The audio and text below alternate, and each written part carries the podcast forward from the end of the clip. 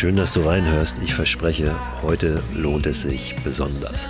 Mein Name ist Christoph Förster, du bist im Frei Raus Podcast gelandet, dem Podcast für mehr Freiheit und Abenteuer in unserem Leben. Und ich habe heute einen Gesprächsgast, der ja, ein unglaubliches Abenteuer erlebt hat und es ist nicht nur ein Abenteuer, es ist für ihn ein richtiges Projekt. Gerald Klamer. Gerald Klamer ist der Waldwanderer, so heißt zumindest das Buch, das er veröffentlicht hat über dieses Projekt und Gerald ist 6000 Kilometer durch die deutschen Wälder gewandert in neun Monaten hat seinen Job aufgegeben, hat seine Wohnung gekündigt, tatsächlich mit seinem Rucksack zur Schlüsselübergabe gegangen, ja, und war dann unterwegs, hat draußen übernachtet in den deutschen Wäldern, kennt sich aber nicht nur in den deutschen Wäldern aus, sondern war jetzt mittlerweile auch unter anderem in Rumänien, in den Karpaten, in den Buchenurwäldern dort und hat wirklich viel zu erzählen. Vor allem, weil er auch nochmal aus einer ganz spannenden Perspektive auf den Wald guckt. Er war nämlich jahrelang Förster, versteht den Wald ganz gut und zeigt Zusammenhänge auf, die uns manchmal verschlossen bleiben, also denen, die nicht diese Perspektive auf den Wald haben und manchmal einfach so ein bisschen unbedarfter da draußen unterwegs sind.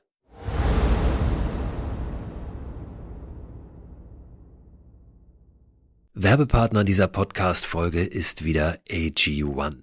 Die von WissenschaftlerInnen zusammengestellte Mischung hochwertiger Inhaltsstoffe in Pulverform. Vitamine sind da drin, Mineralstoffe, Bakterienkulturen, Antioxidantien, ein Pilzkomplex und insgesamt mehr als 70 Zutaten aus natürlichen Lebensmitteln.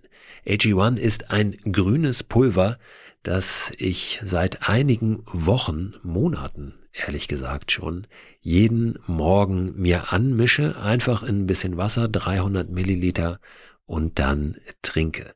Gibt mir ein gutes Gefühl, gibt mir Energie und lässt mich gut in den Tag gehen. Und wenn ich es morgens mal vergesse, dann nehme ich es abends und gehe gut ins Bett.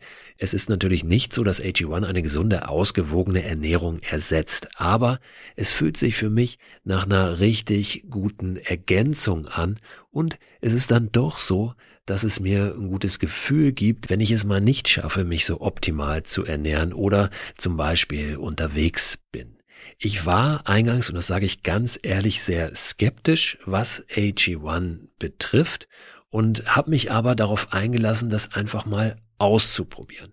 Ich glaube, dass das ganz wichtig ist, mal jenseits aller wissenschaftlichen Studien und Erkenntnisse und Meinungen wirklich zu sagen, ich probiere es mal aus, ob es mich individuell weiterbringt und mir was gibt. Und den Eindruck habe ich wirklich bei AG1, dass ich es lieber trinke jeden Tag, als dass ich es nicht trinke.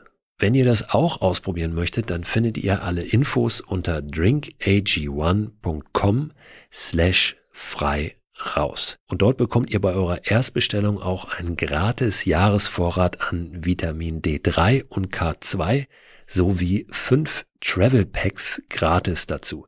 Und diese Travel Packs, die sind wirklich sehr, sehr praktisch, weil ihr mit denen ja, AG1 einfach mitnehmen könnt und da keine große Tüte oder einen großen Behälter braucht, sondern einfach so ein kleines Pack habt. Das könnt ihr tageweise natürlich abzählen für eure nächste Outdoor-Unternehmung. Den Link, den ich gerade genannt habe und weitere Infos zu AG1 findet ihr auch in der Beschreibung dieser Podcast-Folge.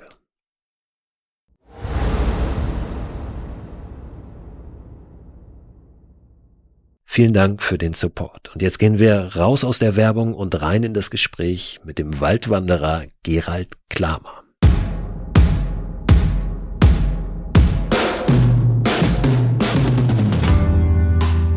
Hallo Gerald, schön, dass du da bist, schön, dass wir sprechen heute. Ja, hallo Christo, ich freue mich auch sehr auf unser Gespräch. Du bist ja äh, gelernter Förster. Genau. Äh, auch was, was uns dann ein bisschen verbindet. Ich heiße zumindest mit Nachnamen so. Ja. Wann hast du zuletzt als Förster gearbeitet? Wie lange ist das her? Das ist noch gar nicht lange her. Ne, also bis unmittelbar vor der Deutschlandtour. Äh, die hatte ich am 26. Februar 2021 begonnen. Und bis unmittelbar vorher habe ich auch noch als Förster gearbeitet. Also keine zwei Jahre. Hm, ich würde mit dir gerne ein bisschen darüber sprechen, was dazu geführt hat, dass mhm. du diesen Job aufgegeben hast. Mhm. Weil ich glaube, dass das ähm, ein ganz, ganz interessantes Thema ist, für viele auch, die sich mhm. Gedanken machen, ah, was kann da vielleicht noch kommen? Mhm. Ich bin in meinem Job, den ich mache, vielleicht ein bisschen unzufrieden. Mhm. Ich habe so viele andere Interessen. Wie kann mhm. ich die vielleicht einsetzen, ja. um irgendwie ja mein mein Leben mhm. noch mal ein bisschen umzugestalten mhm. und mich möglicherweise auch einzusetzen für etwas? Deswegen ähm, würde ich da mit dir mal ein bisschen drauf mhm. schauen. Warst du unzufrieden in deinem Job? Äh, teilweise schon. Äh, ich muss vielleicht noch mal ein bisschen ausholen. Das war ja eine richtig große Entscheidung. Also ich war 25 Jahre Forstbeamter äh, in Hessen und äh, es ist ein Job, der auch nach wie vor durchaus Spaß macht. Man ist viel draußen, man hat viel Eigenverantwortung. Also eigentlich ganz ideal. Hm, es waren dann eigentlich drei Hauptdinge, die mich zu dieser Entscheidung geführt haben, das zu machen, meinen Job, wie du sagtest, aufzugeben, Wohnung zu kündigen, Autobesitz zu verkaufen dann loszugehen. Ähm, weil so eine große Entscheidung ist meiner Meinung nach immer vielschichtig. Also wenn da einer sagt, äh, das war nur die eine Motivation, deswegen habe ich das gemacht, na, weiß ich nicht, ob das wirklich so stimmt, weil es ist halt wirklich was Großes. Und äh, bei mir würde ich sagen, waren es drei Hauptsachen. Das eine ist, wir hatten ja in Deutschland äh, seit 2018, 2019, 2020 eine Riesendürre. Sowas hat es in Deutschland noch nie gegeben, muss man schon sagen. Und äh, alle Waldbäume haben darunter ja dramatisch gelitten. Die Baumart Fichte ist ja auf Riesenflächen abgestorben. Man schätzt schätzt jetzt fünf Prozent der Waldfläche Deutschlands, was eine Riesenfläche ist, wenn man sich das vorstellt. Und äh, als Förster kann man zwar in seinem eigenen kleinen Bereich schon was machen, aber das ist natürlich sehr beschränkt. Und äh, ich dachte mir, wenn mit einem richtig großen Projekt, in dem ich halt meine beiden Leidenschaften zusammenbringe, die für den Wald, deswegen bin ich Förster geworden, und die für das Wandern. Ich wandere eigentlich seit Jahrzehnten schon überall auf der Welt, habe also durchaus Erfahrung in dem Bereich. Wenn ich das zusammenbringe, dann äh, könnte ich daraus ein richtig schönes Projekt machen, das auch wirklich öffentlichkeitswirksam ist. Das war ein Teil der Motivation. Der zweite Teil, das war ja deine Eingangsfrage, ob ich unzufrieden war. Es war tatsächlich so, dass ich zunehmend Sachen in meinem Job machen musste, mit denen ich mich nicht mehr identifizieren konnte. Ich konnte mir abends nicht mehr richtig in den Spiegel gucken, äh, ohne mich zu schämen. Und äh, eine Beispiele? ganze Sachen, also muss ich kurz die kommen jetzt, ja. selbstverständlich ja. kommen die jetzt. Äh, und äh, äh, viele von den Sachen, die ich auch durchaus anprangere jetzt in meinem Buch und auch in Vorträgen, die habe ich natürlich selber im großen Stil gemacht. Das wären zum Beispiel, äh, seit 30 Jahren haben Großmaschinen in unseren Wäldern Einzug gehalten. Die, äh, diese Holzerntemaschinen heißen Vollernter oder Harvester, machen in einem Schritt Fällen, Entasten, Ablenken äh, der Baumstämme. Das geht rasend schnell. Und äh, äh, die brauchen vier Meter breite Fahrgassen, wo sie drauf fahren und können mit ihrem Kran nur zehn Meter weit greifen. Das heißt, rein rechnerisch braucht man äh, alle 20 Meter so eine Fahrgasse. Das sind 20 Prozent der Fläche, die befahren werden. Und häufig ist es äh, in der Realität sogar viel mehr, weil der meiste Wald bei uns ist ja im Mittelgebirge an den Hängen und die laufen ja nicht immer gleichmäßig, sondern oft so wie Tortenstücke zusammen. Und äh, da treffen sich dann halt die Rückegassen irgendwo und da sind halt die Abstände dann sehr niedrig. Und äh, das ist meiner Meinung nach eines der am meisten unterschätzten Probleme, die die Forstwirtschaft auch tatsächlich hervorbringt. Und letzten Endes weiß es jeder. Der Boden ist das Fundament von allem, von allem Leben, was da drauf ist. Jeder, der einen Garten hat, da braucht man überhaupt nichts sagen. Aber das ist einfach sträflich vernachlässigt worden in den letzten Jahrzehnten. Äh, Einfach um es effizienter zu machen, um Geld zu sparen. Das ist das Einzige. Und solche Sachen können wir uns heute unter den jetzigen Vorzeichen Klimakrise überhaupt nicht mehr erlauben. Das war ein Beispiel. Ein anderes Beispiel ist, mh, hm, Deutschland wäre von Natur aus ein Buchenland. Also nicht nur 70 Prozent der Waldfläche, die jetzt vorhanden ist, sondern der ganzen Landesfläche wären Buchenwald im Wesentlichen. Davon ist nur noch sehr wenig übrig geblieben und richtig alte Bestände gibt's kaum noch. Und äh, die kann man nutzen, Das ist ein, wie ein, wie ein äh, schöner Schatz, den man nutzen kann, aber sehr vorsichtig sollte man das machen. Und äh, das ist in der Vergangenheit äh, viel zu stark gemacht worden. Die Bestände sind einfach viel zu stark aufgelichtet worden und äh, das rächt sich auch jetzt wieder in der Dürre, denn ähm, äh, aufgelichtete Kronendächer sind halt besonders anfällig für Dürre, für Hitze und Trockenheit. Also nur zwei Beispiele davon, äh, was mir halt so eigentlich gegen den Strich gegangen ist, dass ich mich damit nicht mehr identifizieren konnte. Wie viele Möglichkeiten hast du denn als, ähm, weiß nicht, warst du angestellt ja wahrscheinlich? Ich war ähm, Beamter, wie gesagt. Wie, wie, ne? wie ist das dann äh, geregelt? Ähm, welche Möglichkeiten hast du denn, das anders zu machen? Oder sind die, die sind, sehr Die sind natürlich beschränkt? sehr beschränkt, ja. weil äh, man arbeitet natürlich in einer Organisation, wo zum Beispiel Ausschreibungen gemeinsam gemacht werden und, und, und. Ne? Und dann ist es schon relativ schwer zu sagen, nee, äh, ich will aber nicht 20 Meter Rückegassenabstand, sondern 40 Meter oder so. Ne, zum Teil geht das, zum Teil habe ich das auch probiert, aber es ist schwierig. Einfach, wenn man in der Struktur drin ist, kann man da nicht so ohne weiteres aussteigen. Hast du da Vorgaben, was den Ertrag ähm, zum Beispiel solche angeht? Vorträge, solche Vorgaben gibt es selbstverständlich auch. Ja. Und äh, das ist auch äh, der Hauptgrund, äh, warum Forstwirtschaft in Deutschland äh, zum Teil nicht so schonend ist, wie es oft hingestellt wird. Und eine Sache spielt dabei eine ganz große Rolle. Äh, der Landeswald, also in Deutschland gibt's ja Privatwald, Landeswald und Kommunalwald. Ich spreche jetzt nur für den Landeswald überall. Ne, der war bis vor 2000 äh, im Prinzip noch, das waren Landesforstverwaltungen, das war keine Privatwirtschaft. So, und danach ist eigentlich in allen Bundesländern eine milde Form der Privatisierung gekommen. Da sind Eigenbetriebe der Länder entwickelt worden, äh, die weiterhin zu 100 Prozent den Ländern gehört haben, deswegen halt eine sehr milde Form, aber die sehr starke erwerbswirtschaftliche Vorgaben hatten. Und äh, das hat natürlich einerseits dazu geführt, äh, dass man halt zu stark auf Technik gesetzt hat, aber andererseits auch solche kostenintensiven, aber notwendigen Maßnahmen wie den Waldumbau, den hat man wirklich nicht konsequent genug fortgesetzt. Und das ist auch eine Sache, die sich jetzt einfach rächt. Mhm. Und äh, da muss man schon sagen, der Hauptgrund dafür waren tatsächlich die finanziellen Vorgaben. Wie so oft natürlich. Das hat sich glücklicherweise jetzt im Zuge der Dürre ein bisschen äh, geändert. Äh, Im Saarland habe ich zum Beispiel den saarländischen Umweltminister getroffen. Der hat mir gesagt, ja, wir nehmen jetzt ein Millionendefizit in Kauf von Saarforst und äh, geben denen also keine Einnahmevorgaben mehr, weil uns der Wald das wert ist. Und äh, inzwischen ist es sogar so, dass so, ich sag mal, ja, doch recht konservative Länder wie Bayern äh, haben diesen Pfad auch eingeschritten. Also da ist durchaus eine positive Entwicklung zurzeit zu erkennen.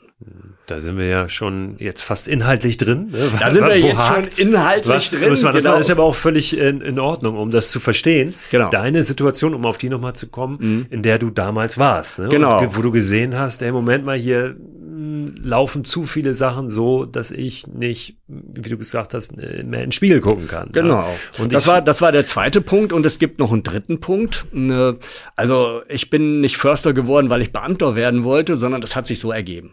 Und äh, mir war die Sicherheit die natürlich schön ist, aber war mir nie so furchtbar wichtig. Und ich habe eigentlich schon immer damit mit dem Gedanken gespielt, noch mal was anderes zu machen. Und äh, ein Traum von mir war eigentlich immer mal so ein Buch zu schreiben. Und äh, ja, mit diesem Projekt konnte ich das ja jetzt verwirklichen. Also das war im Prinzip der dritte Bestandteil. Ne? Was, was tun, richtig, was Gutes tun.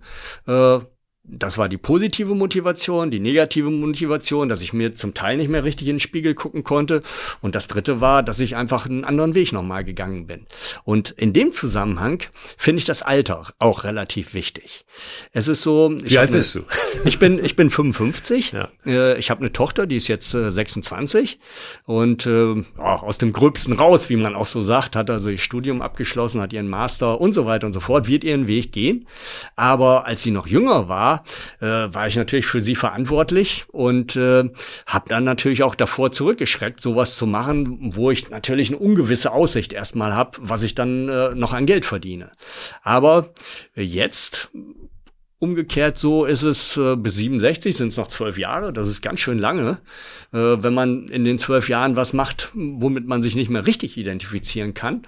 Und äh, umgekehrt ist es so, ja, körperlich bin ich eigentlich schon noch fit, kann durchaus noch was machen. Und äh, das muss man dann auch machen. Also man muss, man darf den richtigen Zeitpunkt nicht verpassen. Und ich denke, so ein Alter, äh, Anfang, Mitte 50, ist gerade noch mal richtig gut für so einen Wechsel.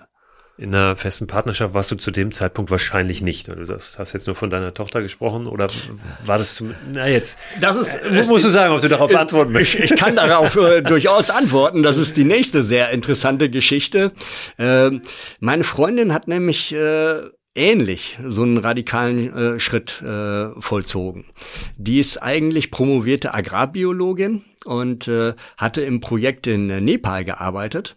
Da war ja 2015 das große Erdbeben. Der eine oder andere erinnert sich da vielleicht noch dran. Da war sie gerade zu dem Zeitpunkt in Kathmandu, der Hauptstadt, und äh, das Hotel neben ihrem ist eingestürzt. Da sind alle Menschen gestorben. Und sie ist da also wirklich äh, unversehrt äh, davongekommen und hat dann nochmal über ihr Leben auch nachgedacht.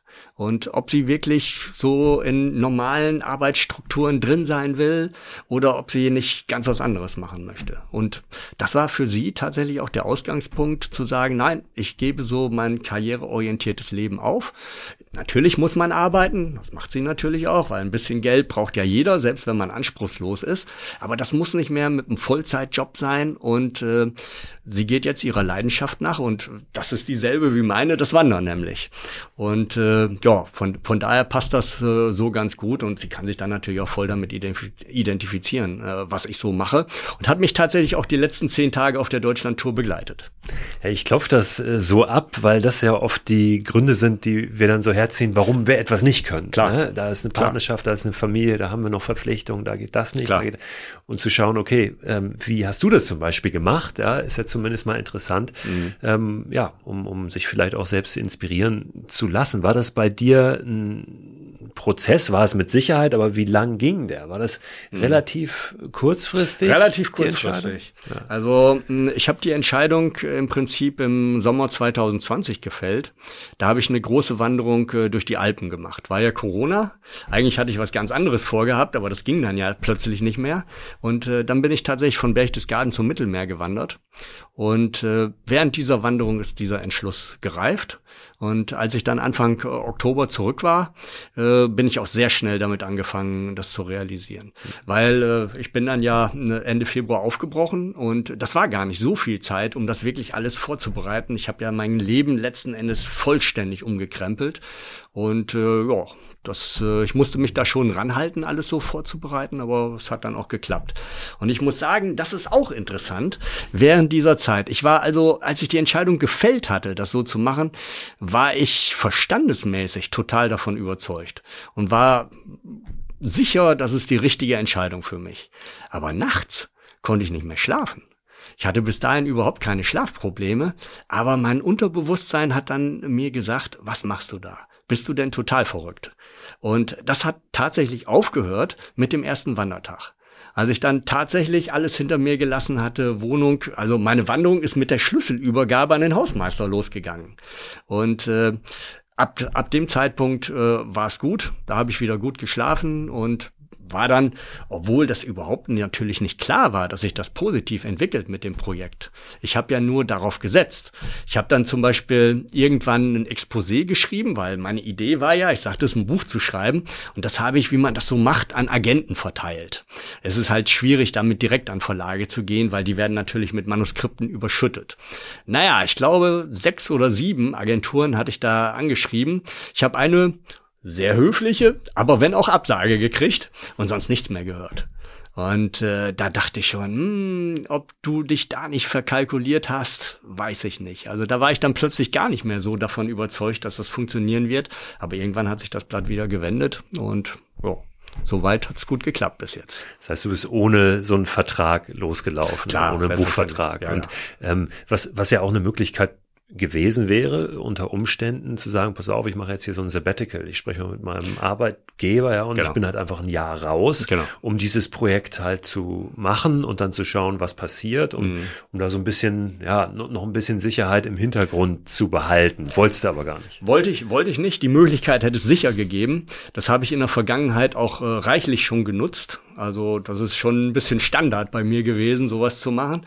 Aber ne, für das Projekt wollte ich das überhaupt nicht. Ich wollte halt auch tatsächlich völlig unabhängig sein und mich wirklich lösen von dem, was vorher war. Und äh, es ist natürlich nicht so, dass mir da vorgeschrieben worden wäre, was ich nun sch zu schreiben oder zu sagen habe. Also, Sicherlich nicht, aber es ist natürlich schon ein Unterschied, ob man noch in einer Organisation drin ist, äh, wo man durchaus Sachen auch kritisiert, oder ob man einen Blick ganz von außen hat. Und den wollte ich haben. Und deswegen musste für mich dieser. Ähm, heute oder mit dem, was du jetzt gemacht hast, mit dem Buch, was du geschrieben hast und dem, was du heute tust, mehr bewegst für den Wald, als du es früher hättest machen können? Ist das glaube ich schon. Das glaube ich schon. Äh, es ist natürlich sehr schwer quantifizierbar. Aber ich glaube schon äh, auch daran, dass äh, man Denkanstöße geben kann. Und die sich natürlich nicht messen lassen so richtig. Aber wenn genügend Denkanstöße kommen, dann ändert sich das Denken an sich und insgesamt. Und ich glaube schon, dass ich dazu einen ganz guten Beitrag leiste. Jetzt bist du ja aufgebrochen. Du bist, äh, hast deinen Schlüssel abgegeben, also dazu vielleicht auch nochmal deine Wohnung aufgegeben, ja. Also ähm, du hast nichts mehr groß gehabt. Hast du noch außer den Sachen, die du bei dir getragen hast, dann irgendwo was eingelagert oder so? Mhm. Mit Sicherheit, ja. irgendwas. Bei, bei einem Freund und Kollegen äh, ja. hatte ich ein paar Sachen eingelagert, vor allen Dingen Bücher. Muss ich sagen, also bei der ganzen Haushaltsauflösung fiel mir nicht so schwer als äh, Bücher die habe ich natürlich nicht weggeschmissen, sondern halt in kostenlose Bücherschränke getan und so weiter und so fort. Aber mich von denen zu trennen, das ist mir wahnsinnig schwer gefallen. Und ich habe natürlich schon welche behalten äh, beim Freund und Kollegen. Nicht bei meiner Freundin, komme ich nochmal drauf zu, zu, sprechen, weil sie hatte sich eigentlich zeitgleich in den Kopf gesetzt, von Stuttgart zurück nach Nepal zu gehen, zu Fuß, wo alles angefangen hat. Und das wäre natürlich ein mehrjähriges Projekt gewesen. Sie wäre in der Zeit gar nicht da gewesen. Wir hätten uns sicher irgendwie auch noch getroffen, aber halt nicht in Stuttgart. Und äh, äh, deswegen konnte ich mich da überhaupt nicht drauf verlassen, dass ich da irgendwie Sachen unterstellen kann oder so und hatte, wie gesagt, diesen Freund und Kollegen dafür. Der hat mir dann auch äh, unterwegs so Sachen geschickt, die man natürlich braucht auf 6000 Kilometern, wie Ersatzschuhe. Also man kommt ja nicht mit einem Paar Schuhe aus. Und äh, das war dann so, ich erinnere mich zum Beispiel noch an eine Gelegenheit im äh, Erzgebirge. Äh, da war ich bei einem Forstbetrieb, Eibenstock, und äh, mein Freund hatte die Schuhe dahin geschickt und ich hatte mich dann mit dem Betriebsleiter getroffen, der brachte mir dann die Schuhe mit zu dem Termin, was natürlich perfekt war. Also das hat eigentlich so ganz gut funktioniert. Was war denn äh, die Idee dieser Wanderung? Wir haben jetzt schon ein paar Mal gesagt, 6000 Kilometer durch mhm. Deutschland, durch die deutschen Wälder. Mhm. Ähm, mit, mit welchem, ja, mit, mit welcher Fragestellung, ja, vielleicht, oder was hast du dir da vorgenommen? Und dann auch im zweiten Schritt, wie hast du das geplant? Also hast du dir mhm. eine, eine, Route ausgesucht, ja. die du am Stück gemacht hast? Oder wie ja, war das? Ja. Äh, das erste ist, ich denke, viele Leute sind überhaupt davon überrascht, dass es eine 6000 Kilometer lange Wanderung war. Ich meine, du weißt das am besten. Deutschland Nord-Süd-Ausdehnung, knapp 1000 Kilometer. Wie kommt man da auf 6000? Aber ich, selbst ich war 1,6 unterwegs, ja, und bin relativ direkt ja, halt ja, von, okay. von Süd nach Nord einmal. Genau, hoch. das also ist da natürlich kann, ein, kann ich mir schon vorstellen, ein, dass da ein paar Kilometer ein, noch draufkommen. Ein, ein Teil, ein Teil ja. äh, der, der Sache dabei. Ja, meine Route äh, hat sich so ergeben. Ich wollte eigentlich alle richtig großen Waldgebiete miteinander verbinden alle Nationalparks mit Waldanteil. Und äh, dann bin ich halt nicht nur gewandert, äh, gelaufen, sondern ich habe unterwegs äh, ganz viele Stationen gehabt, ganz viele Leute eigentlich, die ich besucht habe. Das war so eine Mischung aus äh, äh, Förstern, Försterinnen, Kolleginnen, Kolleginnen. Es waren auch Wissenschaftler dabei, es waren Bürgerinitiativen, es waren Einzelpersonen, die in besonderer Weise mit dem Wald verbunden sind. Also mh, jede Menge. Leute. Uh, ich hatte über 50 Termine und die meisten davon, von wegen Planung, äh, habe ich tatsächlich schon vor meinem Aufbruch angeschrieben und mich angekündigt und gefragt, ob das überhaupt willkommen ist und so weiter und so fort. Es sind dann während der Wanderung natürlich noch ein paar Sachen dazugekommen. Äh, es wären noch wesentlich mehr dazugekommen, aber irgendwie ist die Zeit natürlich auch beschränkt und äh, man kann nicht den letzten Schlenker noch mitmachen. Und daraus hat sich meine Route einfach äh, ergeben, aus diesen im Prinzip drei Kardinalpunkten. War das eher so ein, so ein Kreuz und Quer dann, wenn man mal so auf die Karte man, guckt und man, auf die Routen? Oder? Wenn man, wenn man auf die Karte guckt, sieht es ziemlich danach aus, als wenn ich den Umriss Deutschlands äh, langlaufe. Weil die meisten großen Waldgebiete sind tatsächlich an den Grenzen Deutschlands ja. und nicht irgendwo mittendrin. Und äh, ich habe dann natürlich ein paar äh, Abstecher gemacht, die auf der Karte sehr merkwürdig aussehen. Zum Beispiel äh, in Bayern bin ich der tschechischen Grenze ziemlich weitgehend gefolgt, vom Bayerischen Wald ins äh, Fichtelgebirge. Naja, aber äh, dann wollte ich auch noch in Steigerwald und Spessart, also in Bayern, aber äh, dazwischen noch den Thüringer Wald mitnehmen. Und äh, das hat zu so einem ganz merkwürdigen Schlenker in Thüringer Wald geführt, äh, der einem, wenn man auf die Karte guckt, auf den ersten Blick überhaupt nicht logisch erscheint. Aber die Logik ist natürlich klar, wollte ich den Thüringer Wald auch dabei haben und das ging am besten mit so einem Schlenker. Ja, und es ging ja auch nicht um Logik ja, bei deinem genau. Unternehmen, sondern es ging eben darum, ähm, ja, die, die Frage zu beantworten, wie geht's dem Wald genau. ne, in Deutschland, um da nochmal drauf zu kommen. Und vor allen Dingen, ähm, ja, auch für dich ein Erlebnis zu kreieren, oder? War das auch ja. ein Aspekt? Mm, mein Projekt an sich war positiv. Also ich sagte es eingangs, der deutsche Wald hat ganz schwer gelitten. Es gibt auch richtig üble Bilder, die mir zum Teil die Tränen in die Augen getrieben haben. Aber ich wollte in erster Linie auch zeigen, wie schön der Wald immer noch ist. Wie viel es darin zu erleben und zu entdecken gibt. Weil wenn man sagt, alles ist schlecht und überhaupt nicht mehr zu retten, dann macht es auch keinen Sinn, sich dafür einzusetzen. Und so ist es glücklicherweise auch nicht. Wir können durchaus noch was äh, retten und äh, ich bin auch der festen Überzeugung, dass äh, der deutsche Wald nicht verschwinden wird. Der wird sich ändern, ganz sicher, aber er wird schon bleiben. Und äh, von daher war es ein positives Projekt auch. Und äh, vor allen Dingen wollte ich auch positive Beispiele zeigen, die es schon gibt, glücklicherweise zuhauf in Deutschland, wie man anders und besser mit dem Wald umgeht in der Forstwirtschaft. Es gibt ja dieses schöne Sprichwort, Schuster bleibt bei deinen Leisten. Gut, und meine Leiste ist halt äh, die Forstwirtschaft. Und äh, deswegen habe ich mich da auch ziemlich drauf konzentriert. Mhm. Andererseits ist mir natürlich ganz klar, der Hauptfaktor, warum unsere Wälder leiden, ist natürlich nicht die Forstwirtschaft, sondern das ist die Klimakrise. Und das ist das große übergeordnete Problem, das wir ganz dringend in den Griff kriegen müssen. Wir haben noch 10 oder 20 Jahre global das in den Griff zu kriegen. Da läuft uns die Zeit weg. Aber ein kleiner Bestandteil ist natürlich schon auch die Forstwirtschaft. Es macht einen Unterschied, auch für die Klimakrise, wie man mit dem Wald umgeht. Und dafür wollte ich einfach positive Beispiele sehen, mit eigenen Augen erleben und dann natürlich auch anderen zeigen können wir vielleicht später noch drauf kommen. Vielleicht können wir auch jetzt den Moment nutzen, ähm, solche Beispiele mal zu skizzieren. Also was, ähm, ohne da jetzt ins Detail zu gehen, es gibt, du hast es gesagt, sehr, sehr viele, genau. aber dass wir vielleicht mal beispielhaft was rausnehmen, was wir gar nicht so auf dem Zettel haben, mhm. was, was so Hebel sein können. Mhm. Also was ich eingangs äh, äh, als richtig starkes Problem beschrieben hatte, die Befahrung der Waldböden. Das habe ich in sehr vielen Forstbetrieben gesehen, dass das gelöst wird, dass natürlich das Holz nicht mit dem Hubschrauber rausgeholt wird. Also eine gewisse Befahrung gibt's natürlich trotzdem noch, aber die sehr stark minimiert wird. Da gibt's viele, viele technische Möglichkeiten zu. Natürlich gehört das Pferd auch dazu, aber es gibt auch technische Möglichkeiten. Und äh, das habe ich an ganz vielen Stellen gesehen, dass das möglich ist, wenn man das will. Und äh, es oft auch gar nicht mal so viel mehr kostet. Zum Teil gar nicht mehr.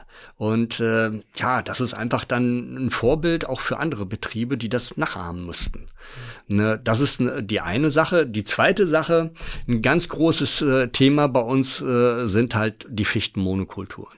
In Deutschland ist die Fichte die Hauptbaumart. Das hat sich einfach historisch so ergeben. Aber sie ist enorm anfällig. War sie schon immer, was Stürme und Borkenkäfer und so angeht.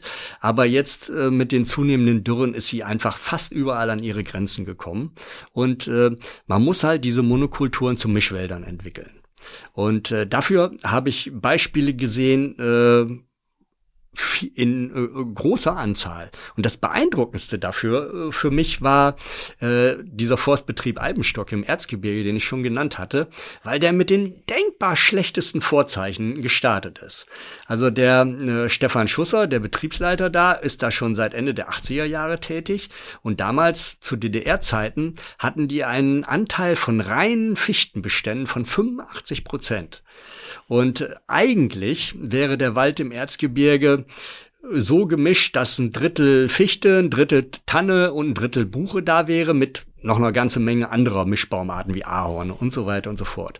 Von diesen Tannen, den Weißtannen, das sind auch Nadelbäume, die aber wesentlich besser angepasst sind an ein sich änderndes Klima, waren auf 22.000 Hektar, das ist eine Riesenfläche, ganze 274 Altbäume übrig geblieben. Die konnte man zählen. Die war ausgestorben, diese Baumart fast ausgestorben. Und äh, in den 30 Jahren bis heute ist es tatsächlich geschafft worden, diese Entwicklung völlig umzukehren. Wenn man da jetzt durch den Wald geht, das sieht man auch als Laie mit eigenen Augen, dafür muss man echt kein Förster sein, dann hat sich der Wald radikal gewandert. Es sind überall andere Baumarten mit dabei und äh, ja, die Entwicklung zum Mischwald ist vorbildlich vollzogen, vollzogen worden. Wenn du in so einen Wald reingehst, ähm, woran erkennst du, wie es dem Wald geht? Also da sind natürlich so diese augenscheinlichen Merkmale wie ein Kahlschlag, ja, was dann wirklich auch jeder sieht, äh, dass da mhm. irgendwie was nicht in Ordnung ist. Ähm, vielleicht auch die, die Auswirkungen des Borkenkäfers. Gibt es sonst noch was, was man herziehen kann? Ja, man muss vor allen Dingen nach oben in die Kronen ja. gucken. Und äh, da zeigt sich halt am deutlichsten, ob die Bäume leiden oder nicht. Ganz typisch auch bei den Laubbäumen ist, äh, dass ein Teil der Krone eine trockene Äste enthält. Die sind im Prinzip abgestorben. Und äh, die Bäume leben noch, auf jeden Fall, aber diese abgestorbenen Äste, die also auch im Sommer, im Frühjahr überhaupt keine Blätter mehr tragen, die sind natürlich ein ganz starkes Alarmzeichen. Und äh, die gibt's äh, sehr viel mittlerweile an ganz vielen Stellen. Du hast ja immer wieder jeden Abend eigentlich auch da gelegen und da reingeguckt in mhm. die Baumkronen. Ne? Das heißt, du warst äh, ohne Zelt unterwegs, hast die Nächte draußen verbracht und einfach so im Wald geschlafen. Das ist ein Thema, was ich immer wieder auch hier aufgreife äh, und da auch drüber spreche und auch sehr differenziere. Was darf man da im Wald, was darf man nicht? Weil grundsätzlich bin ich ein großer Freund davon, ähm, tatsächlich die Natur auch so zu erleben, da mal eine Nacht zu verbringen, ja, und wirklich einzutauchen, weil das ja was ganz Intensives ist.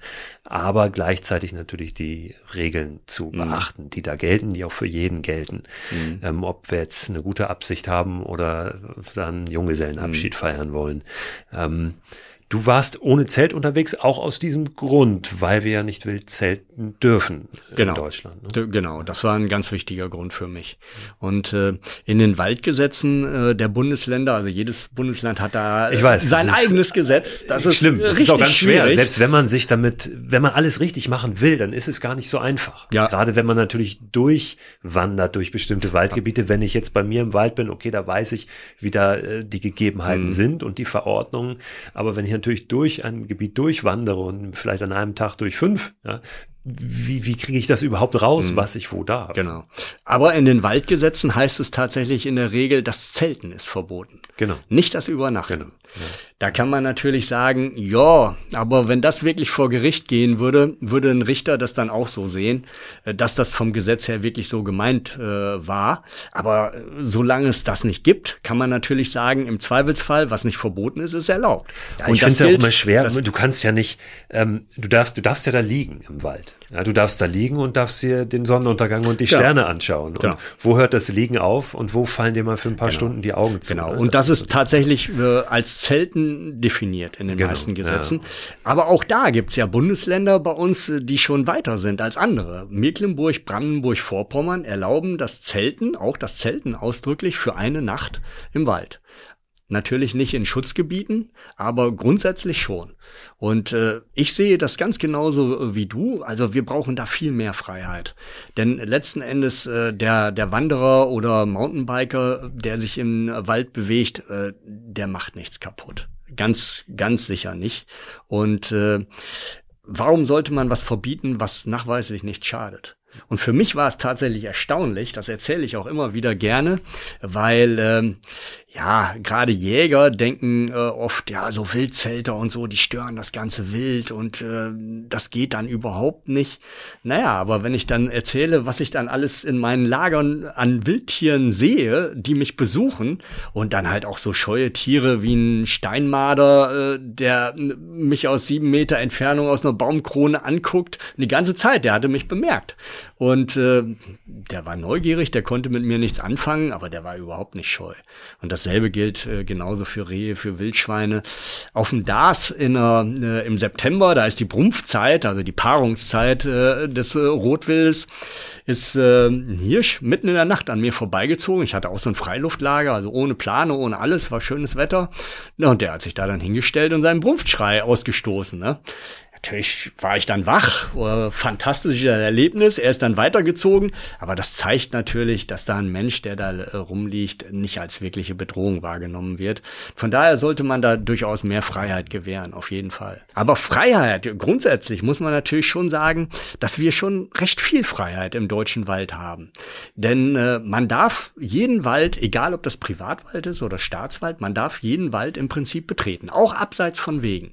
Und äh, das ist interessant international überhaupt nicht selbstverständlich und schon eigentlich eine große Errungenschaft, die wir haben, die man auch verteidigen sollte und müsste. Um das noch einmal nur ganz kurz einzuordnen, damit wir uns nicht in, in die Nesseln äh, setzen, dieses, ich bin auch total dafür, diese mehr Freiheit zu geben, aber es ist ja gar nicht so einfach, weil wir wissen das auch, wenn man sowas ganz aufmacht, natürlich, und das habe ich eben so ein bisschen angedeutet, das wieder für jeden und jede gilt, ja. Mhm. Und letztlich auch der Junggesellenabschied sagen kann, pass auf, wir gehen in den Wald und machen da un unsere Party, ne? wir übernachten da. Gut. Das ist so ein bisschen die Krux äh, dabei. Klar, ja. die Regeln, die Regeln, dass man äh, keinen Lärm machen sollte, dass man keinen Müll wegschmeißt, dass Feuer äh, machen nicht erlaubt ist, die müssen natürlich trotzdem gelten. Aber in dem Zusammenhang finde ich eigentlich eine Sache auch noch ganz interessant. Hm, ich bin auch durch Skandinavien gelaufen und in Finnland fand ich das System äh, der Stadt staatlichen Forstverwaltung eigentlich äh, sehr nachahmenswert. Ne, die haben da Hütten, die äh, der Öffentlichkeit zur Verfügung stehen. Oft sind zwei Hütten nebeneinander. Die eine ist etwas luxuriöser, die kann man halt buchen, die muss man dann auch bezahlen. Aber die Umsonst-Version, die auch nicht schlecht ist, die ist immer daneben. Da wird sogar Brennholz zur Verfügung gestellt und und und. Und die gehören tatsächlich alle der staatlichen Forstverwaltung, die das aber als selbstverständlich ansieht, das für die Öffentlichkeit zu öffnen. Und wir haben in Deutschland auch mit Sicherheit tausende Waldhütten, äh, die halt den Forstämtern, äh, den Forstbetrieben gehören, in der Regel abgeschlossen sind und eigentlich auch dann nur für interne Veranstaltungen genutzt werden. Aber letzten Endes, ich meine, die Forstbetriebe, die staatlichen Forstbetriebe werden natürlich auch vom Steuerzahler bezahlt im Wesentlichen. Und warum sollten die dann für die Allgemeinheit nicht offen sein? Also das wäre für mich schon so ein Ansatz, äh, wo man sagt, ja, die Hütten vielleicht öffnen und dann auch erlauben in der Nähe der Hütten. Also wenn man so einen ersten Schritt machen will. Das würde uns, glaube ich, schon eine ganze Strecke weiterbringen. Es gibt ja mittlerweile in Deutschland seit ein paar Jahren so diese Trekkingplätze. Und äh, die sind aber auch immer alle relativ schnell ausgebucht. Die sind, die, die muss man buchen. Das ist auch relativ umständlich. Man muss dafür auch ja. bezahlen. Und äh, naja, im Hunsrück äh, hat man mir dann so einen Trekkingplatz gezeigt. Ja, das konnte ich nicht so richtig nachvollziehen. Da hatten sie hölzerne Plattformen gebaut. Ja, das haben die fast überall. Ja, ja und aber das ist zum Zelten ist das natürlich nicht. Ideal, es ist dann ne? nicht natürlich das Gefühl, um es das es geht. Und was ja auch ähm, der Grund ist, damit wir da öfter rausgehen oder aus dem wir da ähm, öfter raus sollten, damit diese Verbindung äh, besser und, genau. und, und, stärker wird. Ne? Genau.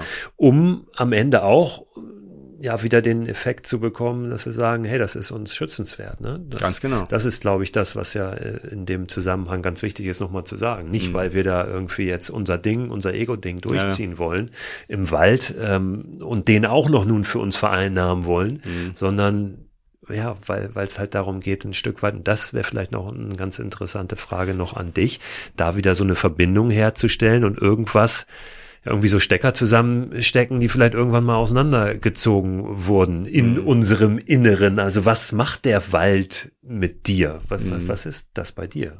Wohlfühlen.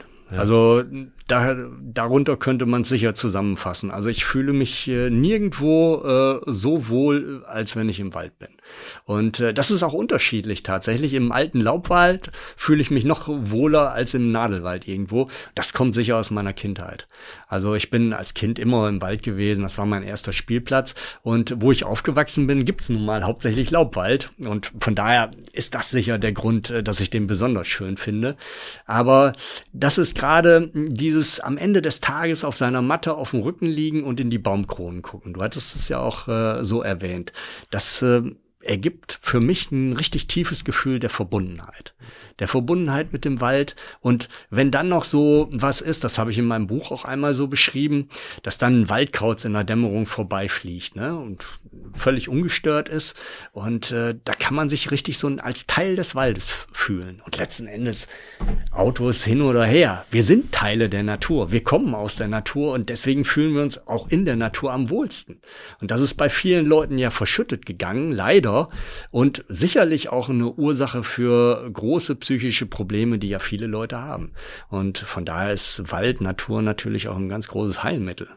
Ja, und ich glaube, dafür müssen wir noch nicht mal in unserer Kindheit entsprechende Erfahrungen gemacht haben, sondern möglicherweise sitzt das ja viel tiefer drin, ne? in, in uns, äh, in all den Bestimmt. Generationen vor uns, die genau. da eben draußen gelebt haben. Da das rutscht so, wenn man darüber spricht, ja oft ab in, naja, das ist irgendwie so spiritueller Kram. Mhm. Aber möglicherweise ist das ja auch nur etwas, was wir noch nicht erklären können, wissenschaftlich, was sich mhm. aber sehr wohl vielleicht erklären lässt. Mhm. Und gerade bei diesem Beispiel, ähm, was in uns drin ist, wenn wir auf die Gene gucken und so weiter, mhm. ist das ja möglicherweise auch wissenschaftlich durchaus zu greifen. Ne? Ich meine, es ist ja eigentlich auch nachvollziehbar. Äh, die Geschichte als äh, Ackerbauern und Viehzüchter, Sesshaftigkeit, das ist ja ein neues Phänomen. Ich meine, in der Menschheitsgeschichte, da sind halt 10.000 Jahre nicht besonders lang oder 12.000 Jahre. Ich meine, Menschen, moderne Menschen gibt's ja seit wenigstens 300.000 Jahren und die meiste Zeit waren wir einfach als Jäger und Sammler unterwegs in der Natur. Und das hat uns natürlich geprägt vom, vom Körper halt auch, von dem, auch wie wir uns wohlfühlen, dass wir auch Bewegung brauchen. Das ist halt unser altes Erbe, das wir natürlich noch in uns tragen. Du hast gesagt, du hast des Nachts da immer wieder auch mal Besuch bekommen von Tieren. Nun haben wir in Deutschland ja keine wilden Tiere, die uns gefährlich werden können in der Nacht. Das gefährlichste ist wahrscheinlich die Mücke und die Zecke, ja, die aber äh, von der Größe her nicht so furchteinflößend sind, ähm, weil viele Menschen ja auch mit diesem ja, draußen schlafen in der Natur dann Sorgen und Ängste verbinden und was kommt da äh, möglicherweise vorbei. Ich glaube, von der Warte müssen wir da nicht viel befürchten, also auch von den gefährlichen Tieren, ähm, wo dann einige auch immer noch mal nachfragen, wenn ich mit denen drüber spreche, wie ist denn das? Das Gefährlichste ist ja wahrscheinlich so ein Förster oder so ein Jäger, der da kommt und möglicherweise irgendwie ja mich in die Schranken weisen will, mich des Waldes verweisen will oder im Zweifel noch äh, des Nachts mich nicht unterscheiden kann, wenn ich da liege von irgendeinem Hirschbock. Ja. Ähm, das, was ich dann immer sage, ja, ist gar nicht so unberechtigt, ja, die Sorge. Ähm, erstens, sieh zu, dass du da keinen Jägerstand äh, direkt vor dir hast, dass du dich auf die Lichtung davor legst, also mach die Augen auf. Und wenn es irgendwie einen Kontakt gibt mit so jemandem, dann sei offen, geh drauf zu, such das Gespräch. Und dann ist meine Erfahrung zumindest, dass es ganz oft ähm, ein positives Gespräch ist, weil das auch Menschen sind, die ja gerne in der Natur sind, die die zu schätzen wissen. Und äh, wenn ich den glaubhaft mache, dass ich da mich vernünftig verhalte, das auch meist keine Probleme gibt. Im Zweifel kriege ich noch gesagt, pass auf, hier ist nicht so gut, geh mal da hinten mhm. hin, da ist schöner. Wie ist deine Erfahrung damit? Weil du kennst ja nun beide Seiten und mhm. beide Perspektiven. Mhm. Ich versuche bei meinen Lagern äh, eigentlich immer so versteckt äh, zu übernachten, dass es sowas nicht gibt. Und äh, tatsächlich äh, auf der Deutschlandtour war ich ja 200 Nächte ungefähr äh, draußen und äh, ich hatte einmal äh, Zweimal hatte ich eine solche Begegnung. Äh, das eine Mal, das lag daran, dass ein Filmteam dabei war und äh, deswegen wollte ich halt nicht, wer weiß, wie weit vom Weg, äh, Weg weggehen. Die hatten halt ihr schweres Equipment und so weiter und so fort.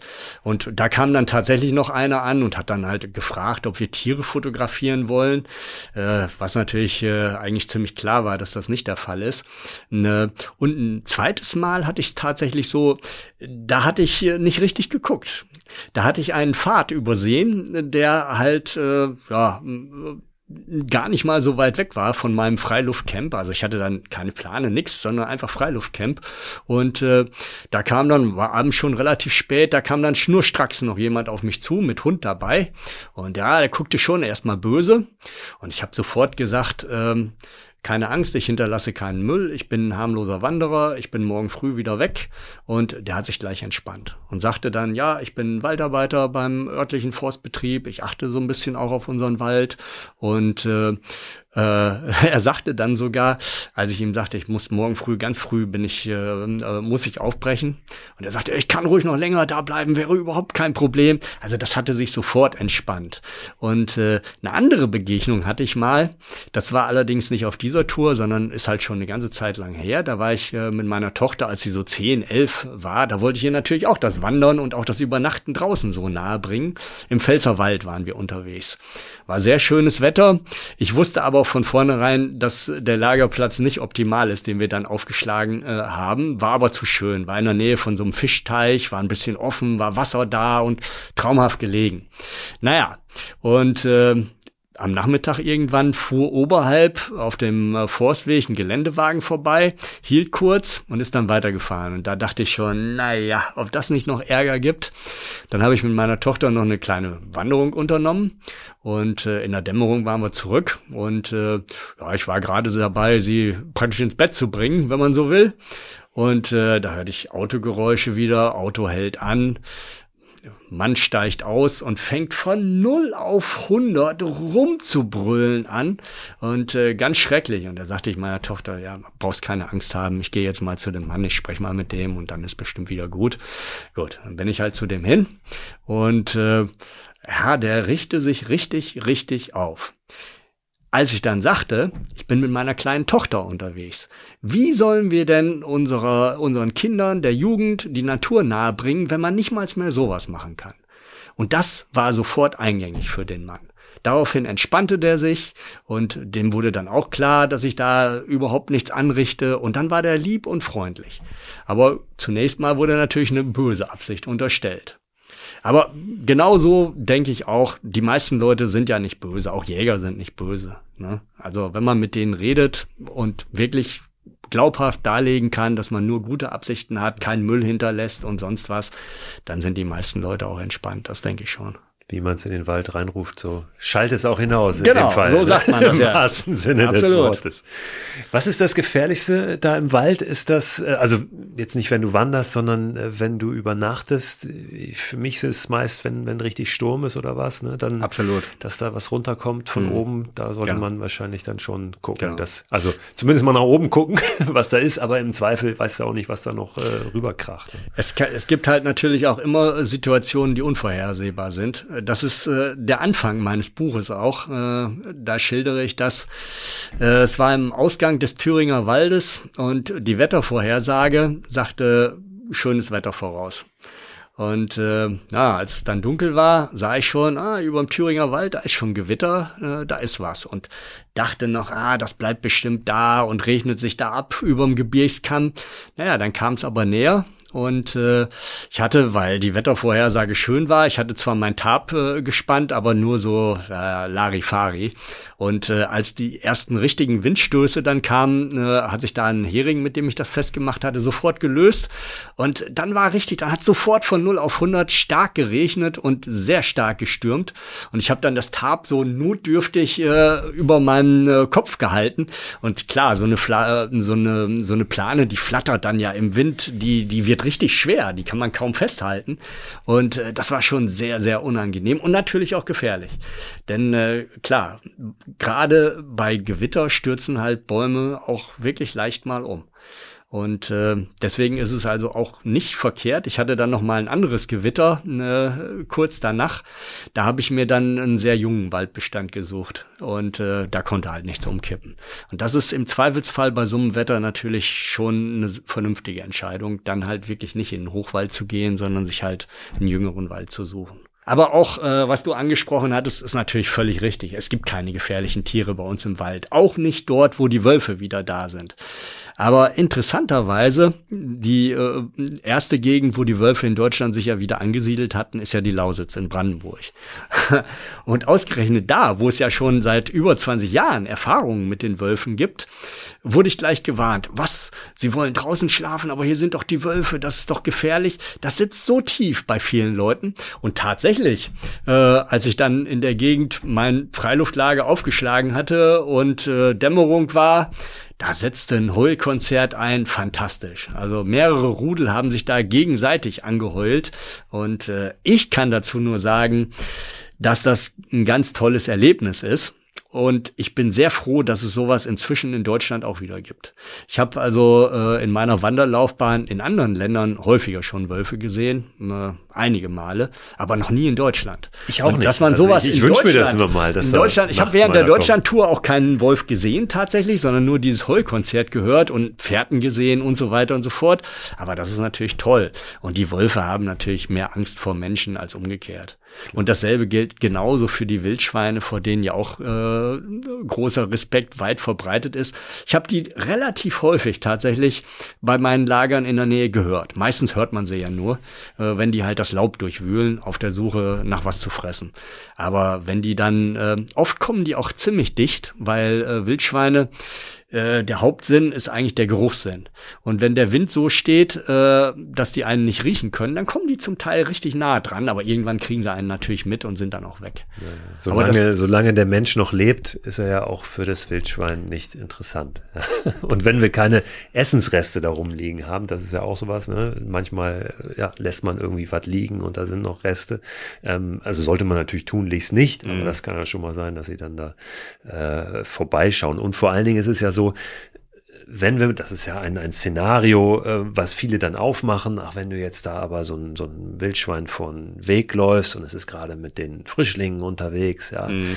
dann ist es aber gefährlich. Aber selbst dann ist es ja so, dass die dann schon uns wissen lassen, dass wir jetzt bitte uns entfernen sollten durch Signale, die sie geben. Und wenn wir das dann tun, dann ist auch kein genau. Problem. Genau, und es ist auch äh, tatsächlich so, äh, die Wildschweine bauen so Kessel, nennt man das. Äh, so Kuhlen, die die richtig auspolstern äh, mit Gras und so, die machen das den Frischlingen richtig bequem. Und als Förster läuft man halt notgedrungen auch viel äh, querfeld ein. Und ich hatte das schon etliche Male, dass ich über so einen Kessel praktisch gestolpert bin. Da waren dann die Jungen mit der Bache, also mit der Mutter drin. Und das wäre natürlich die Situation, die am allerersten für einen Angriff prädestiniert ist. Das ist mir nie passiert. Die ist immer abgehauen. Also Mutterinstinkt ist was Starkes, aber Fluchtinstinkt ist auch ganz schön stark. Und äh, also meiner Erfahrung nach überwiegt der bei Weitem.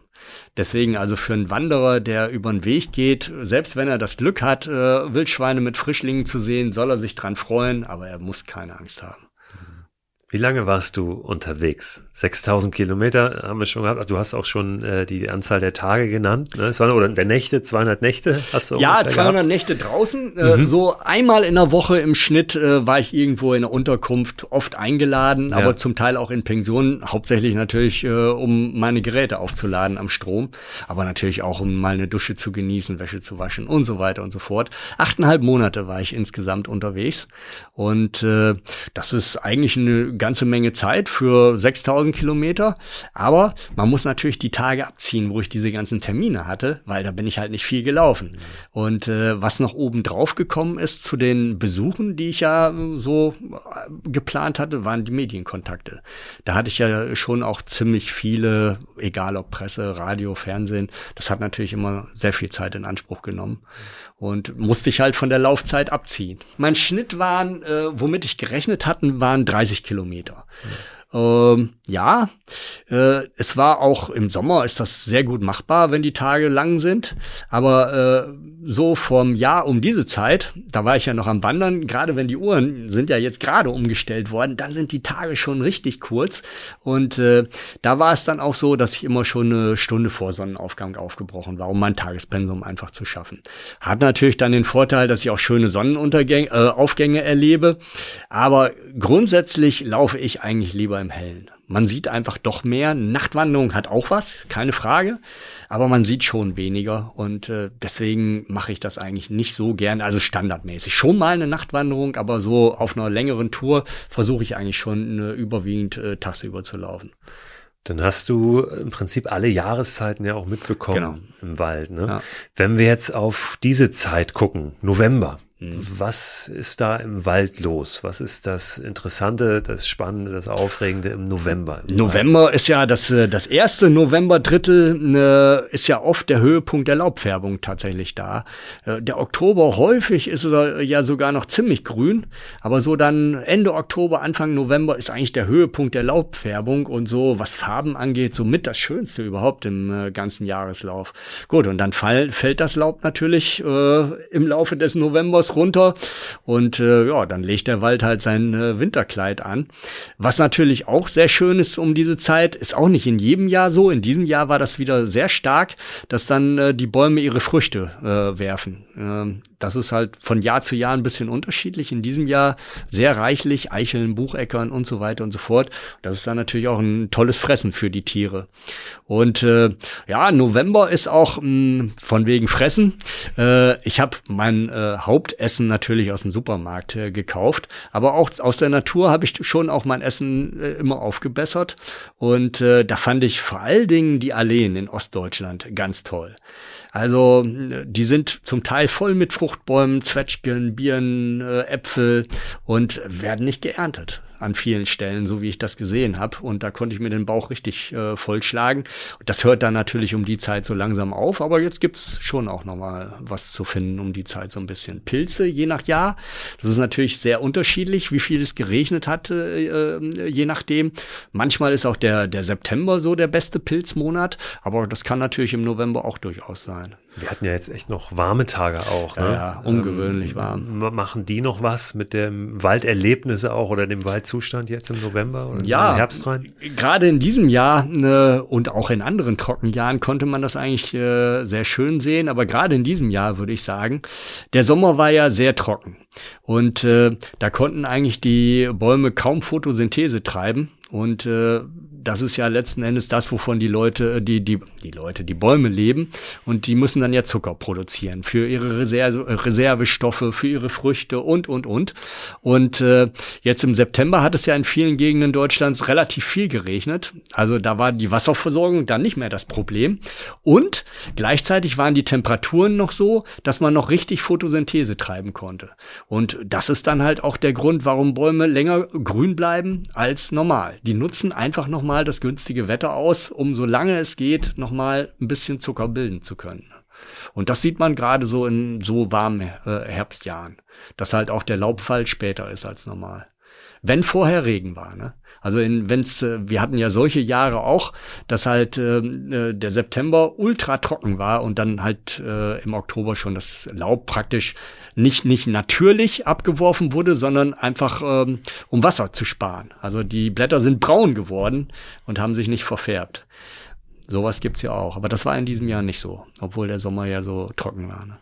Aber natürlich ist es so, jede Jahreszeit. Es eignet sich wunderbar, um in den Wald zu gehen und äh, sich da auch mal ein bisschen umzugucken und vielleicht nicht nur äh, die immer gleiche äh, Route zu spazieren, ja, mit äh, Musik im Ohr oder was weiß ich, dem Handy vor der Nase, sondern mal die Augen aufzumachen. Ja, mit dem Handy vor der Nase und der Musik im Ohr. Ich weiß, das ist auch unter Wanderern sehr viel verbreitet. Ich habe jetzt auch irgendwo einen Artikel gesehen, was kann man tun, damit das Wandern nicht langweilig ist. Da habe ich gedacht, was? Das Wandern ist doch nicht langweilig. Und es Langeweile ist so auch gar viel, nicht so schlecht. So viel zu sehen. Und äh, genau, Langeweile ist auch nicht schlecht, damit man halt auch seine Gedanken mal schweifen lassen kann und sich nicht ablenken lässt die ganze Zeit. Klar, ich meine, ich habe auch ein Handy und natürlich gucke ich da auch drauf und nutze das auch. Aber es sind natürlich solche Zeiten durchaus auch wichtig, wo man mal seine Gedanken schweifen kann.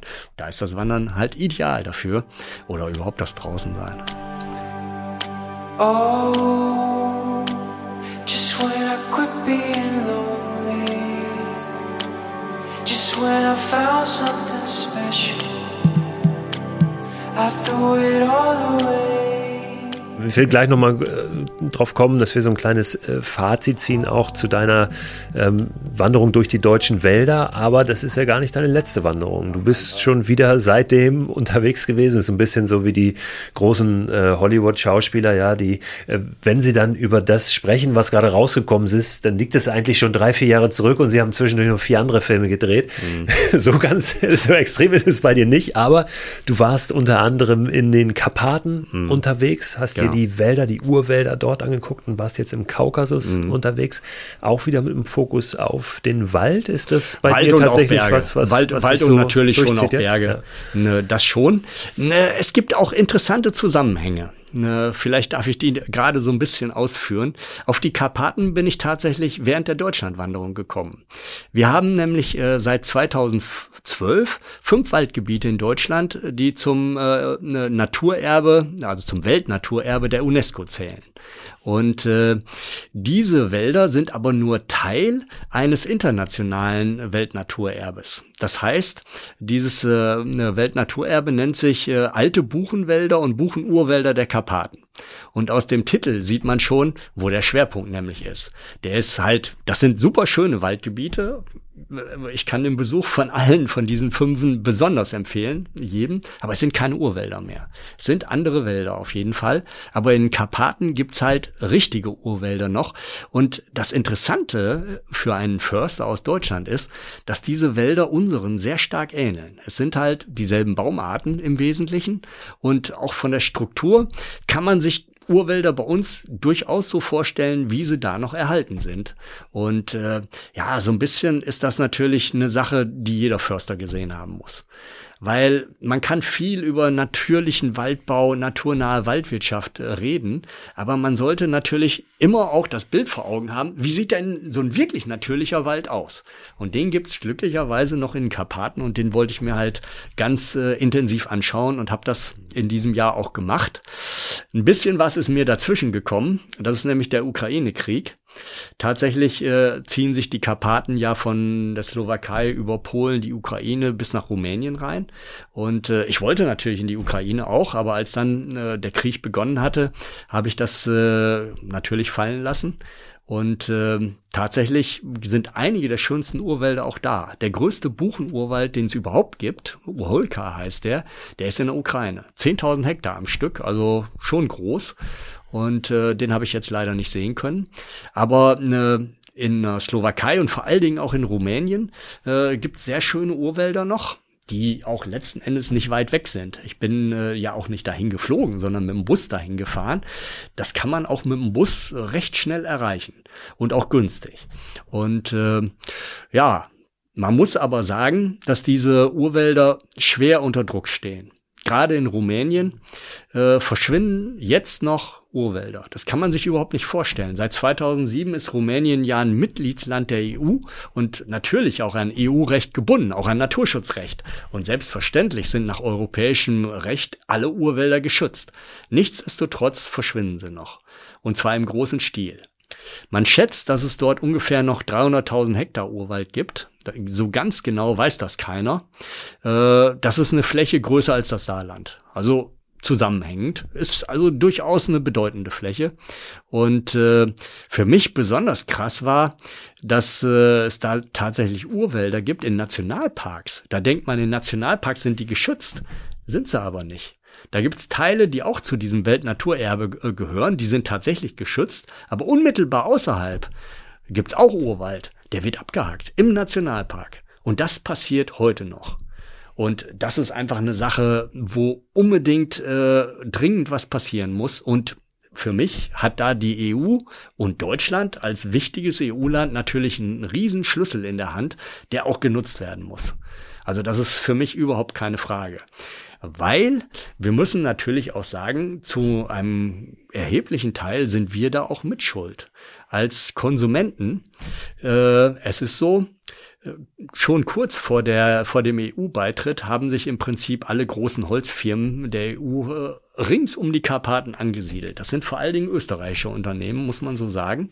Und die haben einen riesen Holzhunger und der wird tatsächlich zum Teil aus dem Urwald gestillt. Und letzten Endes ein großer Teil dieser Holzprodukte landet dann bei uns.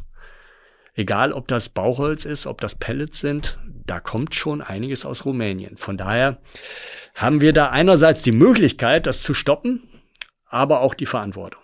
Ja, man hat ja oft den Impuls, dass man sagt, so ja, da kann ich jetzt nichts machen, äh, wenn die Wälder also abgeholzt werden. Ja, das ist ja alles irgendwie ein große, größeres Rad, was da gedreht wird. Aber du hast es ja ganz richtig beschrieben gerade dass wir das sehr wohl können, im Kleinen schauen, wie können wir dann unseren Konsum möglicherweise ein bisschen umgestalten. Und das ist ja die wichtige Frage, was können wir machen, ne? mhm. damit sich das ändert? Wahrscheinlich jetzt nicht so einfach in den Wald gehen und dann ein kleines neues Bäumchen pflanzen, sondern irgendwie anders ansetzen. Es ist, ähm, für mich ist es zweigleisig. Natürlich äh, ist der persönliche Konsum ein mächtiges Schwert und gerade bei so Sachen wie Fleischkonsum, wo jeder Einzelne wirklich was äh, ändern kann. Also ich war regelrecht schockiert. Ne, ich, ich komme darauf zu sprechen, weil es war ja jetzt gerade eigentlich ein, ich hoffe, sehr positives Ereignis für den Wald. In Brasilien war jetzt gerade eine Wahl und äh, Bolsonaro ja, ist abgewählt worden und sehr knapp leider.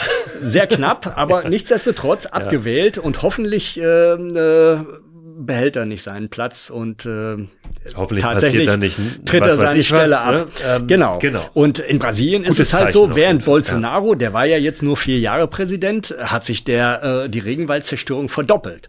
Und da gibt es eine Firma, JBS heißt der.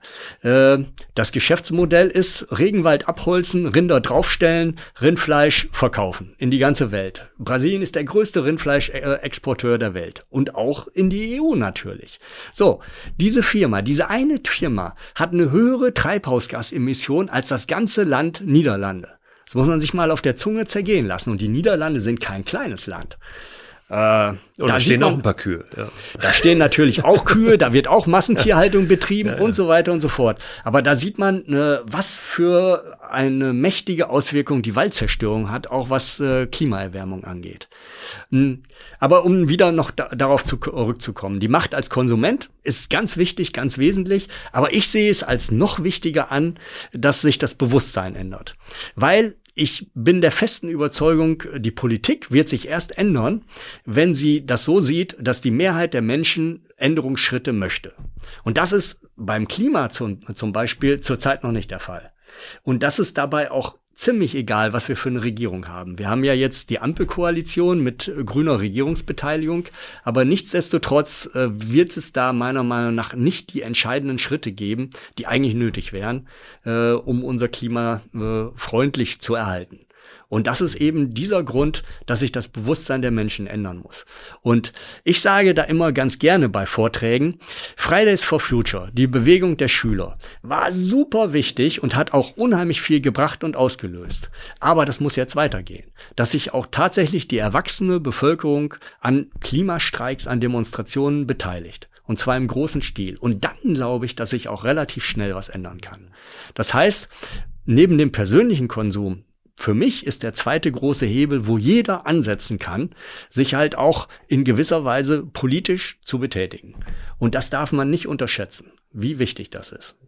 Jetzt ist ja ein Argument, was dann oft kommt und was ich zum Teil auch nachvollziehen kann. Natürlich, jetzt sitzen wir hier in Deutschland, ja, und sind ein kleines Land und ähm, uns geht's relativ gut. Wir haben natürlich einen, einen, Einfluss auch wirtschaftlich, das kann man ja nicht äh, verhehlen. Ja, aber da will ich sofort mal aber, einhaken. Ja, wenn wir auf Brasilien, wenn wir auf Brasilien, ja. ist vielleicht ein ganz gutes Beispiel. Ja. Mal gucken.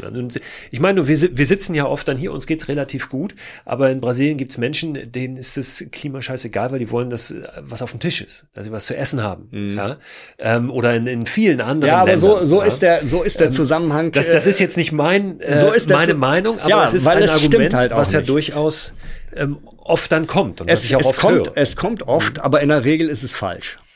Äh, falsch aus vielerlei Beziehung. Äh, in Brasilien wird der Regenwald nicht zerstört, weil die Leute arm sind und nichts zu essen haben. In der Regel nicht. Sondern weil die großen Sondern Firmen es sich die Taschen ist Großindustrie. Mhm. Es ist Großindustrie, äh, egal ob das Sojaproduktion oder Rindfleischproduktion ist. Das ist da ganz klar der Regenwaldzerstörer Nummer eins. Und die armen Leute, die Regenwald roden, das gibt's da natürlich auch, um was anzubauen, das spielt flächenmäßig keine große Rolle.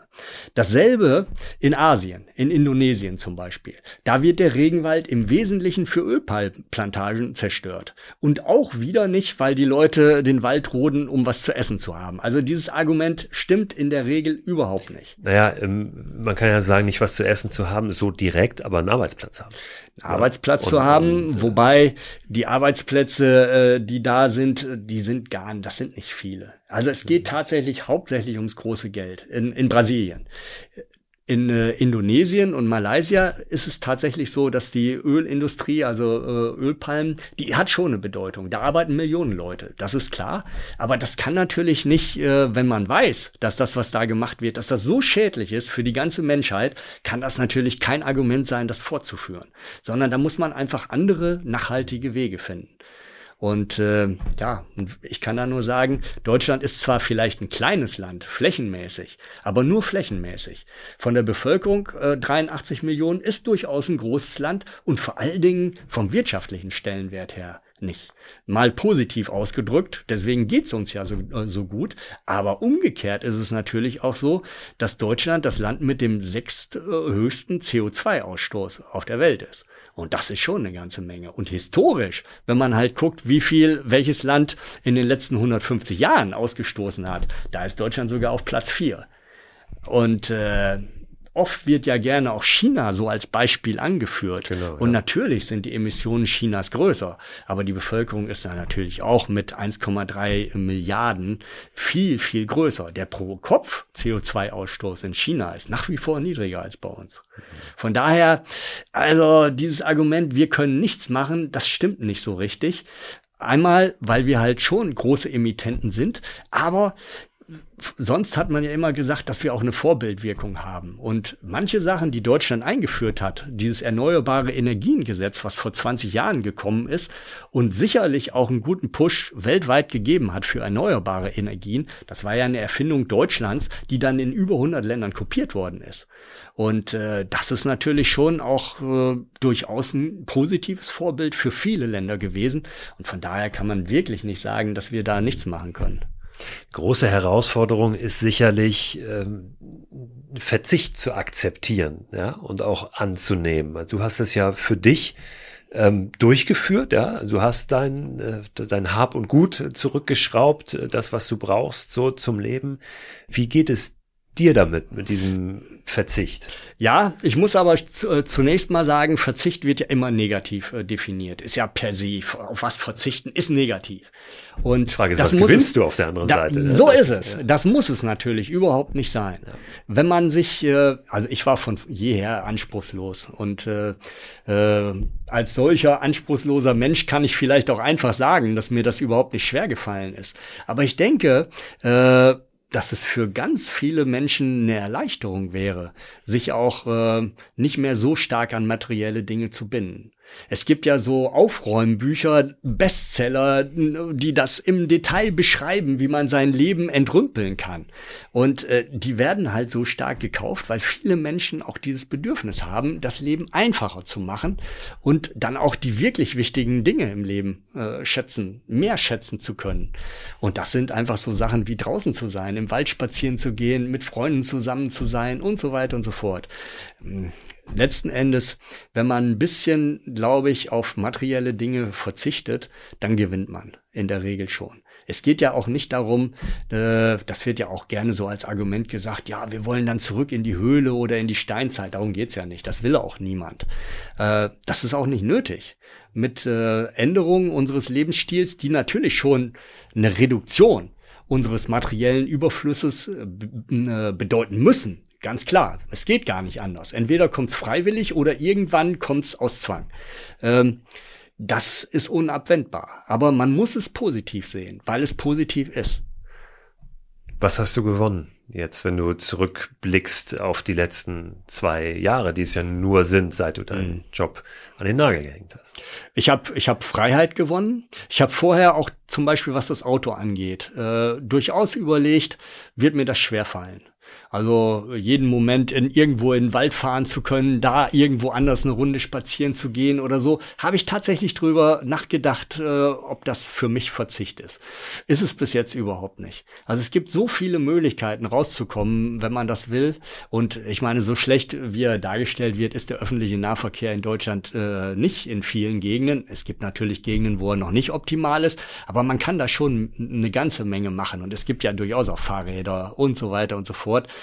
Von daher findet man da eigentlich schon ganz gute Wege, um rauszukommen. Und letzten Endes steht man dann auch nicht mehr im Stau. Und ich meine, seien wir doch mal ehrlich, Autofahren oft ist richtiger Stress. Also selbst wenn man selber alles richtig macht, wir haben ja nicht umsonst äh, jede Menge Unfälle jedes Jahr. Und das kann man halt alles vermeiden und sich selber dadurch halt auch entstressen. Und von daher hm, ist das eigentlich für mich nur positiv bislang. Hast du wieder eine Wohnung mittlerweile? Ich wohne mit meiner Freundin zusammen. Wenn wir nicht unterwegs sind. was steht als nächstes an? Bist du jetzt, in, das ist immer so eine Frage, ich kriege die auch oft gestellt, was das nächste, was das nächste und manchmal denke ich, jetzt, jetzt lass mich doch das eine Mal erstmal wirken lassen ja, ja. und nicht immer gleich in, in genau. den nächsten. Eine, eine Sache muss ich noch erzählen, nämlich du hattest den Kaukasus ja auch äh, ja. erwähnt, da muss ich auch noch mal den Bogen schlagen, ja, das gerne. ist auch ganz interessant. Ne, es gibt eine weltweite Karte der intakten Waldlandschaften, die sind halt kartiert, sind auch, ist im Internet verfügbar und die sind so definiert, definiert, dass sie mindestens 50.000 Hektar groß sind, weitestgehend unzerschnitten, also von Straßen, Verkehrswegen und äh, es muss kein Urwald sein, aber weitestgehend unberührt. So, in Westeuropa äh, also Europäische Union außerhalb Skandinaviens, gab es bis 2015 noch genau eine solche intakte Waldlandschaft. Und die war in Südrumänien. Die habe ich mir jetzt sehr intensiv auf meiner Wanderung angeguckt. Und es ist natürlich berechtigt, dass nach 2015 dieser Status leider äh, entzogen worden ist, weil da die Erschließung für die Forstwirtschaft mit Macht losgegangen ist. So, das war das eine. Aber Kaukasus. Letzten Endes Georgien und Armenien, auch wenn das unter Geografen ein bisschen umstritten ist, aber diese Länder sehen sich ganz klar als Teil Europas. Und äh, so kann man es, glaube ich, schon auch kulturell in jedem Fall sehen. Ja, wenn man da auf die Karte der intakten Waldlandschaften schaut, dann ist alles noch eingefärbt. Das heißt, im Kaukasus gibt's bis zum jetzigen Zeitpunkt tatsächlich noch im großen Stil unberührte Wälder. Äh, und die wollte ich natürlich auch sehen und deswegen war ich dann natürlich auch im Kaukasus. Ich habe dann auch gesehen, dass auch da es höchste Zeit wird, was zu machen. Also das, was jetzt noch vorhanden ist, ist halt wesentlich intakter noch als zum Beispiel in Rumänien. Aber die Anfänge der Erschließung sind auch durchaus schon da. Glücklicherweise gibt es dort keine großen Holzkonzerne, äh, die halt Millionen äh, Kubikmeter verbrauchen, so wie das in Rumänien der Fall ist. Aber viele, viele kleine Sägewerke machen natürlich auch was aus. Und jetzt ist es äh, an der Zeit, auch da den Urwald noch zu schützen, der da vorhanden ist. Du machst darauf aufmerksam auf diese Missstände durch deine Bücher. Jetzt hast du aber auch ganz deutlich gesagt, dass du gar nicht dieses Negative in Vordergrund rücken willst bei den Büchern, sondern eigentlich das Positive, ne? wie schön ist es genau. und was können wir da erleben, was können wir tun und mhm. vor allen Dingen, ja, wir können noch was tun. Ähm, du, du bist unterwegs, ähm, zum Beispiel heute Abend in der Fernsehsendung, in verschiedenen Medien. Hast du noch irgendwelche andere Hebel, die vielleicht äh, dir jetzt auch erst sichtbar geworden sind, die du vielleicht nutzen kannst, um gerade jetzt im Kaukasus da irgendwie was äh, zu bewirken oder für den Kaukasus dich einzusetzen? Ja, es gibt immer wieder sehr interessante Verbindungen. Und zwar auf meiner Deutschlandwanderung äh, bin ich auch im äh, Stadtwald Lübeck gewesen und habe den langjährigen Leiter, äh, Dr. Lutz Faeser, getroffen. Und der ist schon seit einiger Zeit in einem deutschen Entwicklungsprojekt äh, tätig in Georgien, wo es darum geht, eben genau das zu machen, eine nachhalt, wirklich nachhaltige Waldwirtschaft einzuführen und halt auch Urwälder zu schützen. Und äh, das ist also ein staatliches, also GIZ-Projekt, was zurzeit läuft. Und äh, da ist jetzt, gestern ist der Lutz Faeser dahin geflogen und dem habe ich natürlich auch ganz intensiv meine Beobachtungen mitgeteilt. Weil äh, klar, wenn er drei Wochen da ist, sieht er natürlich auch nicht alles. Äh, er wird dann sicherlich auch hauptsächlich Leute treffen aus den Ministerien und so weiter und so fort, aber ne, natürlich nicht den Wald so umfangreich in Augenschein nehmen können. Und da habe ich ihm natürlich dann schon auch äh, meine Beobachtungen mitteilen können. Oder in äh, Georgien habe ich dann äh, einen anderen ja, Deutschen getroffen, der dort äh, für die KfW arbeitet. Das ist die Kreditanstalt für Wiederaufbau. Das ist eigentlich die deutsche Entwicklungshilfe pro äh, Bank, die halt alle möglichen, auch nachhaltigen Projekte finanziert. Und mit dem habe ich mich natürlich schon auch ganz intensiv über den Wald dort unterhalten. Und äh, an vielen Stellen ist natürlich Geld auch ein notwendiger Hebel. Und äh, ich kann das immer wieder nur betonen, Deutschland ist ein reiches Land und wir haben diesen Hebel und wir nutzen den zum Teil auch schon. Und ich hoffe, dass es da auch in Georgien in die richtige Richtung geht. Also sowas versuche ich dann natürlich auch zu machen. Ne? Ich kann mir vorstellen, dass es manchmal doch auch ernüchternd und mühsam ist, oder? Wenn du das alles so siehst und das alles auf der Hand liegt und du dann mit Leuten sprichst und denkst, gerade wenn es in die Politik geht, denkst, Klar, mein muss, Gott, warum, man muss warum natürlich ist das so demütig, ja, ja, aber man muss natürlich demütig sein ja. und auch einfach wissen, dass viele Sachen lange brauchen. Es ist nicht so, dass sich nichts tut. Also auch wenn man ein paar Jahrzehnte, ich bin ja jetzt schon ein bisschen älter und in der Zeit hat sich schon eine ganze Menge getan und auch Sachen, wo man dachte, ja, die bedeuten das Ende des Waldes, so das Waldsterben Anfang der 80er Jahre. Gut, oft wird in den Medien ja gesagt, ja, ist damals alles so schlimm hingestellt worden, ist dann ja doch nicht so gekommen. Es ist nicht so gekommen, weil gehandelt worden ist. Das ist ganz klar. Es sind halt äh, Entschwefelungsanlagen eingebaut worden, der Katalysator ist eingeführt worden und, und, und. Und damit hat man das Problem in den Griff gekriegt. Hätte man das nicht gemacht, hätte sich das Problem so nicht gelöst. Und das ist auch ein positives Beispiel, das zeigt, äh, solche Entwicklungen, das hat damals auch Jahre gedauert. Die Autoindustrie hat sich mit äh, Zähnen und Klauen gegen die Einführung des Katalysators gewehrt. Und heute ist auch völlig selbstverständlich. Und äh, das heißt eben, solche Sachen brauchen Zeit. Aber sie passieren. Und das muss einem einfach Hoffnung geben und auch dazu sollte es bei einem führen, dass man nicht verzweifelt, sondern sich einfach sagt, äh, man muss sich in Geduld üben, aber es passieren trotzdem Sachen.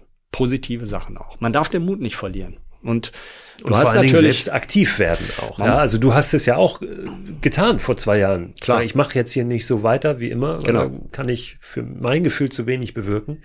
Ich mache was anderes. Genau. Ja, und genau. ich, ähm, ja, ich ändere mein Leben nochmal, auch in einem Alter von 54, wie genau. du damals warst, und äh, ja, äh, versuche was, was anzuschieben. Genau. Und ich glaube, das ist auch ganz wichtig, dass man nicht so verharrt und, und so ja. sich selbst nur als Spielball sieht. Und jeder hat da Möglichkeiten. Und es gibt die vielfältigsten Möglichkeiten. Und es muss ja nicht so sein, dass jeder ein Buch schreibt oder sonst irgendwas. Es gibt ja tausend andere Möglichkeiten. Und sei es nur, dass man halt zu so einer Klimademonstration hingeht und einfach dabei ist und durch seine Anwesenheit zeigt, dass man möchte, dass sich was ändert. Das ist unheimlich wichtig. Ich danke dir ganz herzlich, Gerald, äh, für vor allen Dingen diesen optimistischen Blick in die Zukunft und dann auch auf unsere Wälder und natürlich äh, trotzdem auch das äh, Finger in die Wunde legen hier und da, was auch nicht ganz unwichtig ist. Danke, dass du da warst. Vielen Dank für das schöne Gespräch. Nicht zu danken.